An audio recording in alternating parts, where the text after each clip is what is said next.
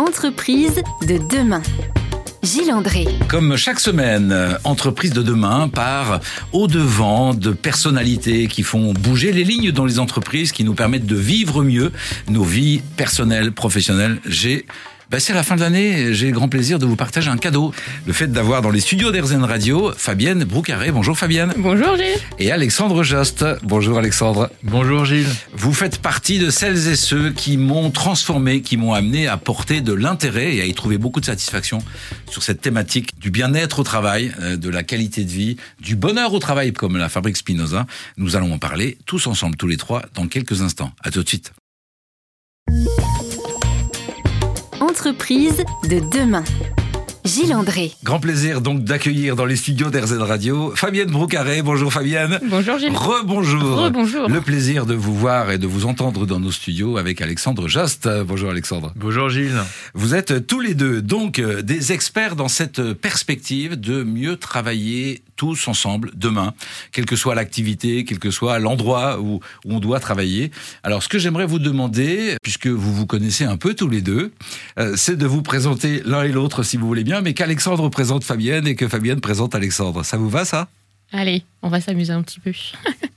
eh ben, pour moi, Fabienne, tu es la fondatrice de My Happy Job.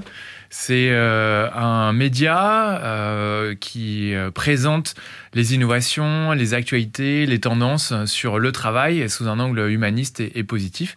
Et je crois que maintenant, on dit même My Happy Job by Moodwork. Exactement, mais c'est tout bon, il a tout bon. Eh oui, puisque My Happy Job a été euh, racheté, Ouais. intégré. Exactement, il y a un an et demi par euh, une startup qui s'appelle Moodwork et qui est spécialisée sur la qualité de vie au travail, euh, dans la vision de la santé mentale euh, au travail. Donc c'est une plateforme qui propose des accompagnements, des outils digitaux pour que les salariés puissent euh, bah, se situer un petit peu où ils en sont, comment ils ressentent leur euh, leur vie professionnelle. Et puis il y a des, accompagnements qui sont proposés.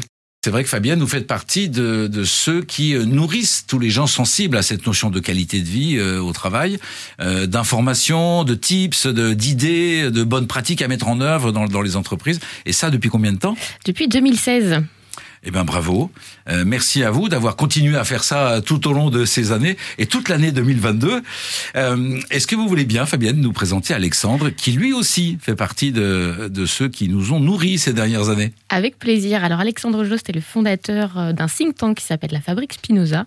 Et euh, la Fabrique Spinoza, c'est un, groupe, euh, ce que j'aime bien dans, dans ce que vous avez imaginé à la Fabrique, c'est les rencontres. C'est-à-dire qu'on voit des gens passionnés, il y a eu les universités du bonheur au travail, il y a des études, il y a à la fois des choses très sérieuses, euh, des fondements, mais c'est fait euh, avec euh, beaucoup de bonne humeur, très accessible à tout le monde. Et c'est une, joyeuse bande et que j'ai le plaisir de côtoyer depuis quelques années et qui m'a aussi euh, inspiré à l'époque quand j'ai lancé My Happy Job au tout début pour bah, me montrer qu'il y avait des gens qui se bougent et la fabrique Spinoza a été lancée quelques temps avant My Happy Job et a, compté pour moi dans le cheminement de ces dernières années.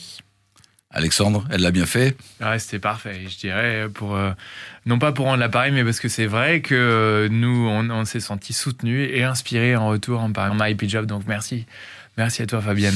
La Fabrique Spinoza, le think tank du bonheur citoyen. Moi, au début, ça m'avait un petit peu gêné parce qu'il y avait la notion de bonheur et j'avais quelques quelques freins par rapport au concept de bonheur en opposition à celui de bien-être. Alors, on va pas le le reprendre maintenant, euh, quoique le regard des experts peut peut nous intéresser là-dessus.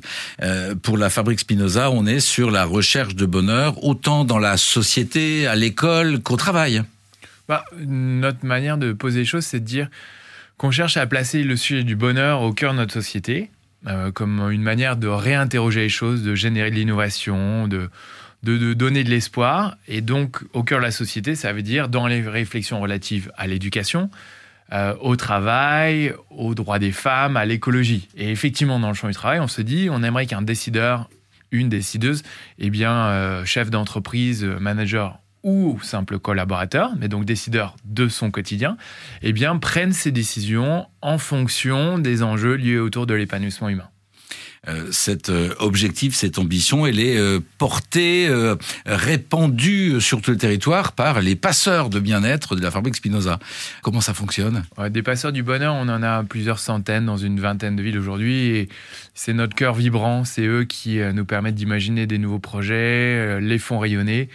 Euh, c'est eux, par exemple, qui sont à, à l'origine de concepts comme communauté d'ambassadeurs de la qualité de vie au travail euh, dans l'entreprise. Donc, euh, c'est vraiment, on se nourrit c'est un triptyque science, action et cœur avec les passeurs. Alors, grâce à vous deux, nous allons évoquer les thèmes qui vous ont marqué sur cette année 2022. Euh, nous allons euh, profiter de votre regard attentif sur euh, sur l'évolution du travail en 2022, et puis peut-être allez, je m'offre ce luxe-là d'apprécier si l'arrivée d'un média positif comme Erzen peut à un moment donné contribuer à ce que nous allions tous mieux dans nos vies et que nous travaillions mieux dans nos activités professionnelles. On se retrouve dans quelques instants. À tout de suite. À tout de suite. À tout de suite.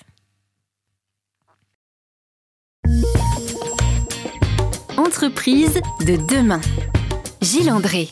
Retour dans les studios d'Airzen Radio avec Fabienne Broucaré et Alexandre Jost pour évoquer eh bien les thèmes qui ont marqué cette année 2022 avec peut-être eh bien les les thèmes qui sont revenus le plus souvent dans vos newsletters, euh, vous Fabienne qui éditez donc euh, My Happy Job, euh, ou peut-être les thèmes d'études puisque vous produisez régulièrement des études très sérieuses. Hein. Il y a à la Fabrique Spinoza, il y a le sérieux de de la science et puis la spontanéité du cœur de, de, gens comme Alexandre et, et, toute son équipe. Fabienne, votre thème à vous, c'est quoi cette année?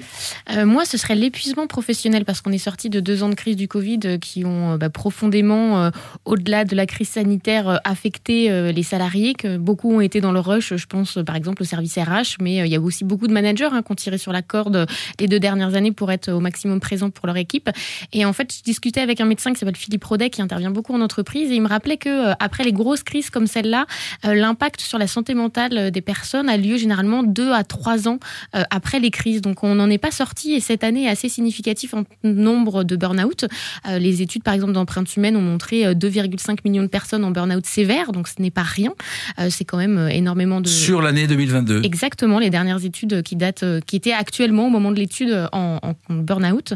Et on l'a vu, nous, en intervenant en entreprise, on a été très sollicités sur le sujet de la charge mentale et de la surcharge mentale. Et dans tous les secteurs d'activité, dans tous les types d'entreprises. Et c'était intéressant de voir que c'est des sujets qui touchent tout le monde. Et c'est un peu les prémices du burn-out. C'est-à-dire quand est-ce qu'on passe de un rush un peu exceptionnel, la rentrée, l'après-vacances ou le gros dossier de l'année, à une fatigue chronique. Et là où on se dit que ça va être un peu plus compliqué, et on glisse doucement vers euh, l'épuisement professionnel. Et c'est parfois compliqué de s'en rendre compte. On peut être dans le déni en pensant qu'on va tenir. Et c'est vrai que euh, voilà, c'est des sujets que je trouve très intéressants parce qu'ils nous concernent à la fois à l'échelle individuelle, euh, mais aussi collective pour veiller sur, sur ses collègues. Alors, je crois savoir que justement, c'est un point commun de beaucoup de gens qui sont concernés par le burn-out, c'est qu'on le sent un peu venir, mais on pense qu'on va surmonter ça. Et puis le vrai burn-out, c'est fait pour les autres, c'est pas fait pour soi. On est engagé dans son activité, donc on, ne veut pas y croire. Alors parlons solutions. Quels sont les signes avant-coureurs et est-ce que les études permettent de dire dans telle situation on peut euh, prendre la personne par la main, quoi, et puis lui indiquer quelle est la solution euh, À l'échelle individuelle et même pour euh, vos collègues, je vous recommande. Il y a trois grands signes qui peuvent vous alerter, trois catégories. Déjà les maux physiques, c'est-à-dire le mal de dos, les migraines, tout ce qui euh, voilà n'est pas normal et s'installe. Ensuite, vous avez les troubles liés à tout ce qui va être cognitif, euh, les pertes de mémoire. Euh, si vous retenez très bien les prénoms d'habitude, là vous avez plus de mal. Vous faites des fautes d'orthographe, vous commencez à faire des erreurs dans le travail, vous êtes moins concentré. Et enfin, tout ce qui va jouer sur les émotions. Quand on se rend compte qu'on est plus irritable, peut-être parce qu'on a des troubles du sommeil, donc on dort moins bien, on est plus souvent énervé. Le pro s'invite dans le perso. Et quand on est peut-être aussi, bah, voilà, obnubilé par son travail et que la sphère personnelle se vide progressivement et que le travail prend de, plus en plus de place. Donc je dirais que c'est des signes auxquels il faut faire attention. Et euh, en termes d'action, euh, beaucoup d'entreprises mettent en place des bienveilleurs, des sentinelles, c'est-à-dire qu'on forme les salariés, peu importe leur poste, euh, à justement à reconnaître ces signes et à orienter. C'est-à-dire que ce ne sont pas eux les psys, mais par contre ils vont être capables de détecter un collègue qui va mal et de savoir l'orienter pour l'aider.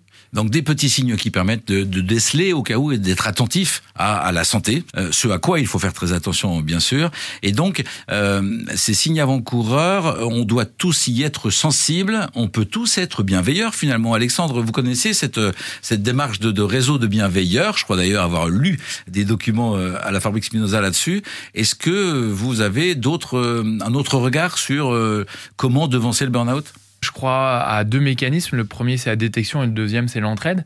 Donc sur la détection, on a tout un tas de, d'outils euh, qui consistent à, on, vous êtes familier avec ça euh, sur ce plateau, euh, les minutes météo, tout ce qui libère la parole, les applications qui permettent, comme anciennement Hourco, euh, de parler sur des réseaux sociaux pour dire comment on se sent. Et puis, euh, un autre euh, processus, c'est vraiment l'entraide. Et là-dessus, je pense que les mécanismes de co-développement, de création de communautés internes, nous, à la Fabrique Spinza, on est très imparfait. on a de l'épuisement professionnel, nous aussi. Hein. Euh, et pour autant, on s'appelle les uns les autres, on a un système de buddy, de parrainage, de mentorat. Alors, si vous voulez bien, on va rentrer dans les détails Oui. parce que là, on est vraiment dans la proposition de solutions et on a tous quelqu'un autour de nous qui peut être concerné par ces, par ces solutions à leur, à leur proposer. Euh, on partage ça dans quelques instants. À tout de suite. À tout de suite.